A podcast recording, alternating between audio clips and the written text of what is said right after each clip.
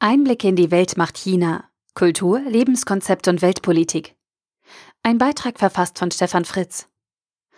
Es waren Neugierde und Interesse an China als Wirtschaftsfaktor, die mich zum Lesen des Buches Die Chinesen, Psychogramm einer Weltmacht bewegt haben. Mit Alibaba hat sich dort in den letzten Jahren eine große Handelsplattform entwickelt, die verschiedene Händler und Konsumenten miteinander verbindet. Sie ist sozusagen das Tor zu den chinesischen Märkten. Diese Gedanken im Hinterkopf habe ich mir im Vorfeld der Lektüre die Frage gestellt, wie wir uns in Europa auf die Denkweisen von Menschen aus China in der Rolle als Verbraucher oder Investor einstellen können.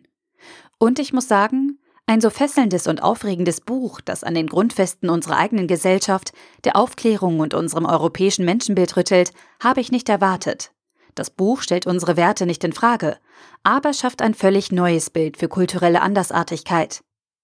Das Ehepaar Guanjan Baron und Stefan Baron liefert nicht nur spannend erzählte Einblicke zur chinesischen Kultur, sondern bieten den Lesern darüber hinaus einen völlig neuen Blick auf die USA und Europa, sowohl im Hinblick auf die aktuellen Vorgänge als auch auf geschichtliche koloniale Aktivitäten.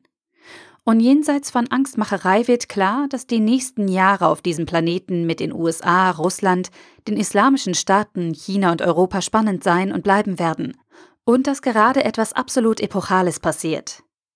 Während wir als Individuen nach Klarheit streben und seit Kant eine absolute Positionierung einfordern, lehrt Konfuzius den Weg dazwischen, das Unbestimmte.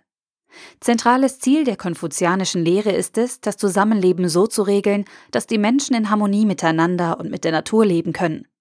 Der Weg dahin ist der Weg der Mitte, Songyong. Das Wahren von Maß und Mitte bedeutet, keinen alleinigen Wahrheitsanspruch zu erheben, extremen Meinungen oder Handlungen zu entsagen und in Konflikten Verständnis für die andere Seite aufzubringen. Es ist absolut faszinierend, was sich aus dieser anderen Geisteshaltung für Unterschiede bezüglich der gesellschaftlichen Entwicklungen ergeben haben. Das Buch arbeitet in drei Teilen ein wirklich breites Spektrum an Themen ab. Teil 1 Kollektives Bewusstsein, das China-Bild im Wandel der Zeit und geistes- und kulturgeschichtliche Grundlagen. Teil 2 Erziehung, Familie, Denken, Wahrnehmung, Sprache und Kommunikation, Mann und Frau.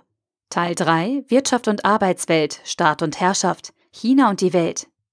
Und auch wenn wir unserer Auffassung nach in China auf inakzeptable Verhältnisse wie die Todesstrafe blicken, so schafft das Buch doch eine neue Toleranz für die Gesamtsituation und das Bemühen einer Machtelite, die mit dem überall sonst gescheiterten Konzept des Kommunismus einen Start in Rekordzeit vom Entwicklungsland in die Neuzeit katapultiert hat.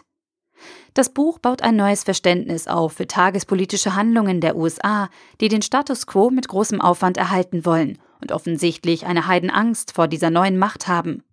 Der Blick der Supermächte auf Europa sollte uns Europäern die Augen öffnen, dass wir mit den verblassenden Einzelstimmen einzelner Staaten in Zukunft kein Gehör mehr finden werden, sondern auf globaler Ebene nur noch mit einer Stimme sprechen dürfen, wenn wir nicht in der Bedeutungslosigkeit verschwinden wollen. Genau hier hat unsere Individualität eine natürliche Begrenzung. In der realen Welt werden wir in Europa nur noch wirklich geeint eine Rolle spielen oder im normalen Auf und Ab der Geschichte für einige Jahrhunderte untergehen. Ein wirklicher Lesespaß, der deutlich über die Versprechungen im Titel hinausgeht. Stefan Baron, Guangyan Ying Baron, Die Chinesen Psychogramm einer Weltmacht, erschien im Econ Verlag, 448 Seiten für 25 Euro oder als Kindle-Ausgabe für 22,99 Euro. Der Artikel wurde gesprochen von Priya, Vorleserin bei Narando.